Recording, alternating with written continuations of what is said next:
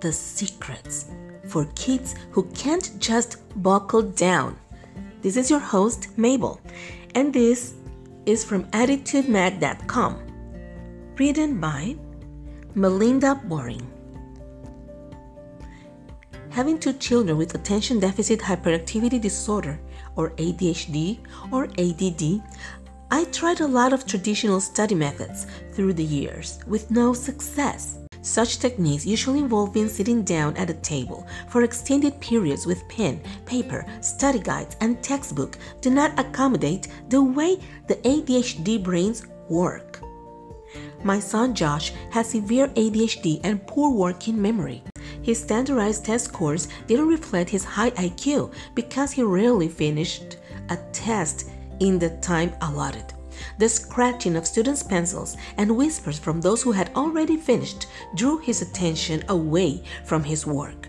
We brainstormed ways to shut out the noise and keep him on task.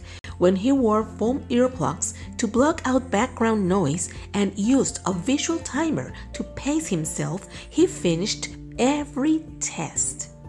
Study strategies that use the ADHD brain will turn a laggard into an achiever. Here are six things we learned about how to study with ADHD. Number one, move around. Walking around or marching while studying helps maintain a child's focus. Some children do better with their book in hand as they pace, using it as a reference to check information as they memorize it. My children prefer to be hands free with the study material propped up on a mantel or bookshelf in the living room. Josh would look at the spelling word, take one step for each letter he spelled aloud, and spell it again as he marched back to the book. Number three, fidget. Studying at school without opportunity for short breaks is unbearable for most children with ADHD. When a student can't get up and move around, fidget items can provide small control movements that increase attention or calm him down as needed. My children's favorite fidget item is Wikki Stix, wax covered reusable string that they wrap around a pencil or form into shapes. As Josh grew older, he wanted to be more subtle about his fidgeting and keep a squishy ball in his sweatshirt pocket. Number four, change position. Have your student use a sitting disc instead of a chair when he is doing written work, an essay, or filling out a study guide.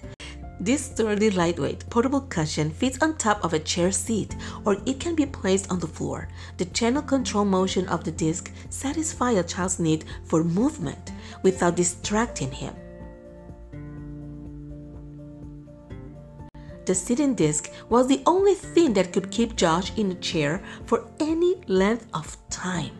5. Work in bursts.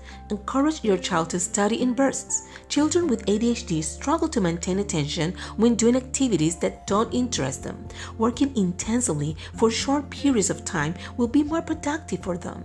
Becky struggled to memorize multiplication tables.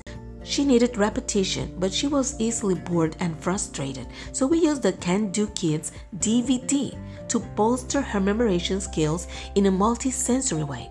She would watch a brief segment of the program, which had different songs and exercises for each number family over and over. Seeing a math fact written on the screen while moving around to fast paced music helped her master the tables.